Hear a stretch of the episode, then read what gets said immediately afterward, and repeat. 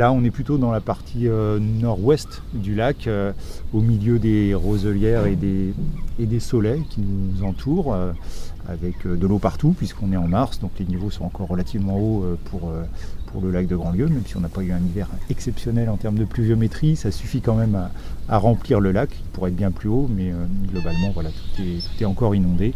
Une grande superficie de plus de 5000 hectares euh,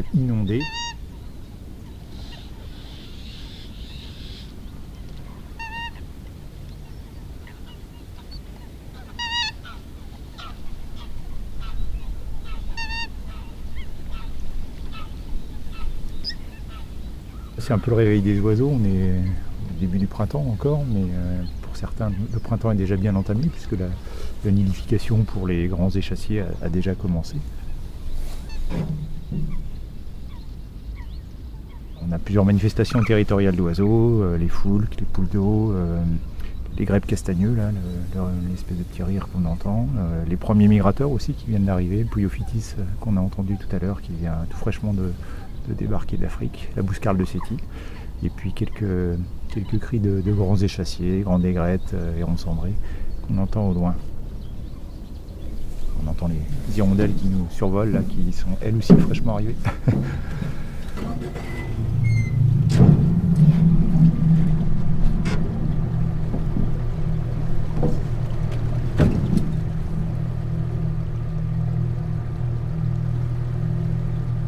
Jean-Marc Gillier, je suis directeur de la réserve naturelle nationale du lac de Grandlieu et je travaille pour la Société nationale de protection de la nature, qui est l'association gestionnaire de la réserve naturelle. De ce petit joyau.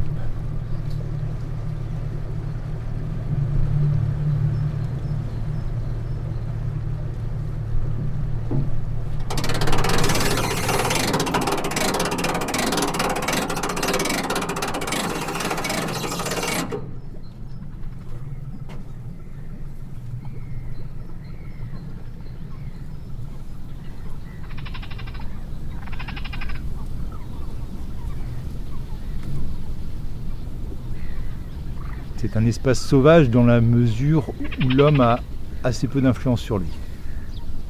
On intervient très peu sur cet espace-là, euh, même si indirectement la main de l'homme se fait euh, fortement ressentir.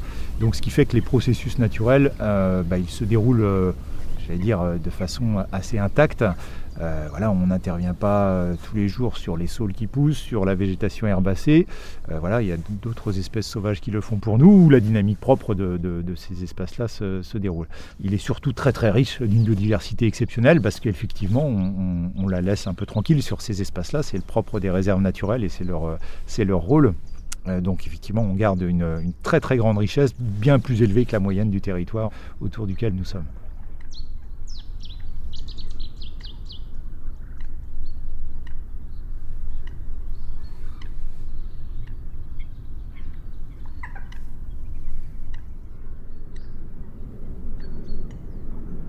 Le lac a beaucoup évolué ces, euh, ces 10 000 dernières années, passant euh, d'un marais euh, tourbière à effectivement une zone plus lacustre maintenant.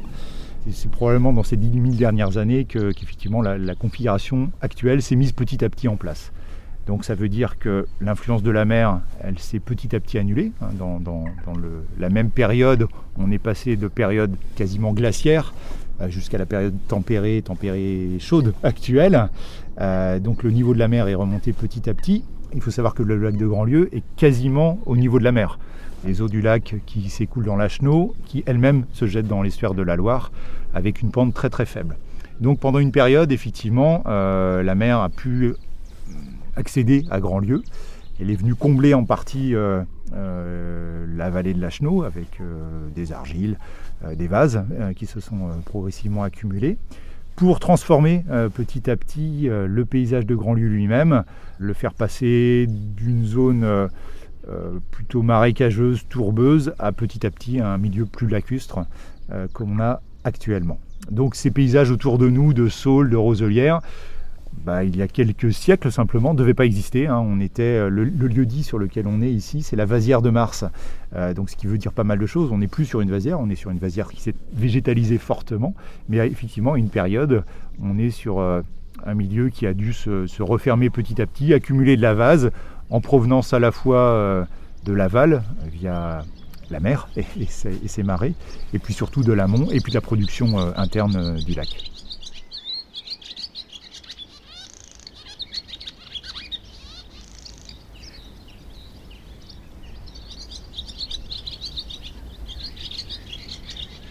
Le lac de Grandlieu est situé au sud du massif armoricain et à environ une quinzaine de kilomètres au sud de la Loire et environ euh, une vingtaine de kilomètres de l'océan Atlantique.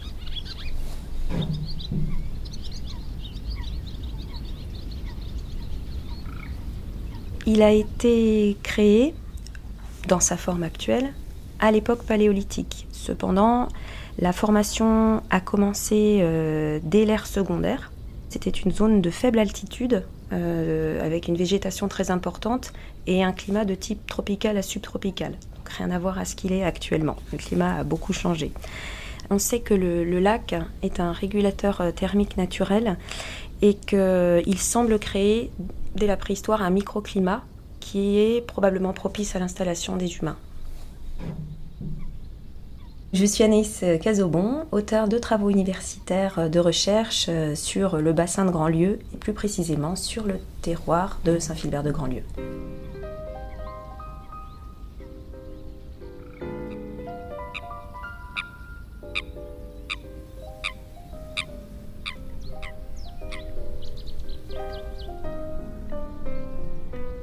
Durant l'ère tertiaire et quaternaire, Grandlieu a d'abord été un vaste plateau calcaire qui a été soumis à une forte érosion. Ensuite, ça a été une dépression marécageuse à l'endroit du lac, à une époque qui s'appelle précisément le Hilerdien. Au Lutétien, il y a une remontée des eaux maritimes. Ça, c'est un phénomène qui, arrive, enfin, qui va revenir assez souvent, cette remontée des eaux, qui va donc submerger complètement euh, même euh, le Horst actuel de Saint-Philbert. Un phénomène de sédimentation va ensuite arriver, puis à nouveau un phénomène d'érosion, et au Pliocène, une nouvelle immersion, avec des dépôts de sable, des dépôts de galets, de quartz, etc. Et à l'époque quaternaire, donc euh, à la fin du Paléolithique, euh, on a la formation du lac sous sa forme actuelle. C'est vraiment à partir de ce moment-là qu'il va prendre cette, cette forme de dépression alimentée par des cours d'eau et euh, voilà, tel qu'on le connaît aujourd'hui, et pour ne plus bouger. On a un relief qui est marqué par des effondrements de terrain, hein, c'est-à-dire un socle ancien qui est cassé, euh, la création de talus de failles, la création donc de vastes dépressions, une submersion qui a donné le lac de Grandlieu. Il était déjà à l'époque le plus grand, un des plus grands lacs de plaine. Il est donc entouré de plusieurs plateaux. Du nord au sud, on a le grand plateau du nord, le plateau de Valette, le plateau des Grefeuilles, le plateau de Saint-Philbert et le plateau de Saint-Pérenré. Donc ce paysage-là de dépression et de coteaux, on va le voir, eh bien, euh, va euh, très rapidement attirer euh, les populations au bord du lac.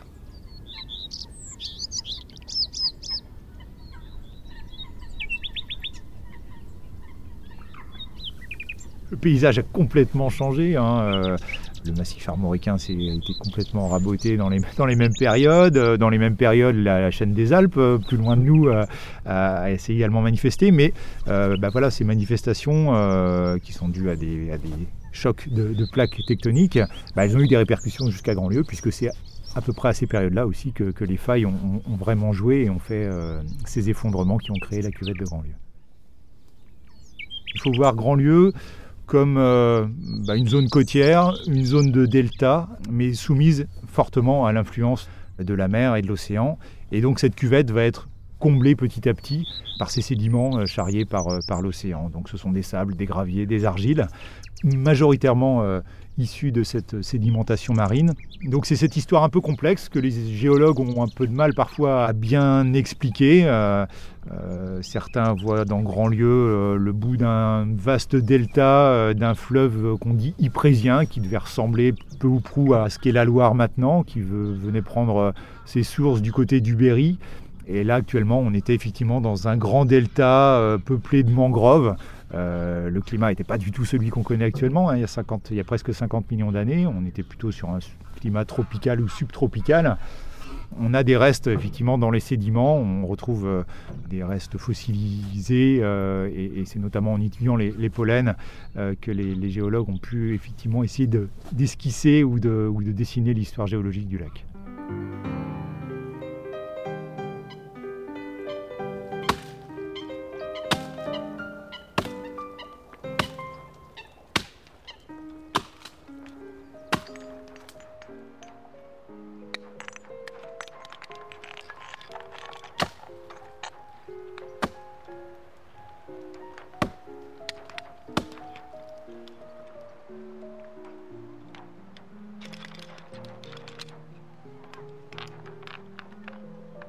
Les premières traces humaines euh, autour du lac de Grandlieu, elles datent du Paléolithique. On a euh, retrouvé des industries euh, de biface acheléen autour du lac de Grandlieu. Alors, pas sur les rives directes, hein. on est déjà à 10-15 km à ma connaissance, mais la recherche évolue toujours.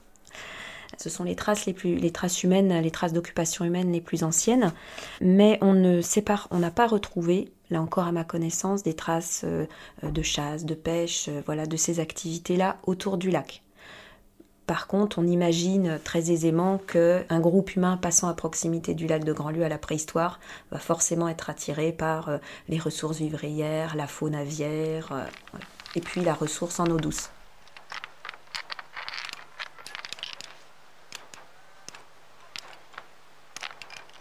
Ça commence à devenir un petit peu plus dense au niveau du, à l'époque néolithique. Tout autour du lac, on a la présence de mégalithes. Euh, qui prouvent donc les installations humaines. Les mégalithes ne sont pas euh, vraiment aux abords immédiats du lac, par contre on a euh, notamment des, traces de campements néolithiques tout autour du lac, par contre, et situés vraiment à proximité. Donc par exemple le campement de la Guinièvre, tout autour du lac, il y en a vraiment beaucoup. Un campement néolithique, en gros, ça, va être, ça peut être des trous de poteaux. On va retrouver des trous de poteaux. Euh, donc les négatifs des trous, des calages, des poteaux de bois avec les cailloux. Alors vous n'allez pas retrouver euh, le poteau de bois en lui-même, hein. il sera complètement... Euh, voilà, soit vous allez retrouver le négatif, des blocs de pierre autour, et puis vous allez trouver le comblement en bois. Voilà, et ça c'est un indicateur qu'il y avait un campement, des installations, voilà, de, de tentes, de choses comme ça. On peut aussi trouver, même au néolithique, des traces de taille de silex, euh, on peut trouver euh, de combustion également aussi, des traces de foyer. Euh, des traces de, déchets, de rejets. par exemple, bah, quand vous avez mangé, eh bien, il y a des rejets voilà, de, d'ossements. Il peut y avoir aussi, pour, des, pour le néolithique, il peut y avoir aussi des, des rejets de poterie. voilà, tout ça va, va prouver l'occupation humaine. Sur le lac de Grandlieu.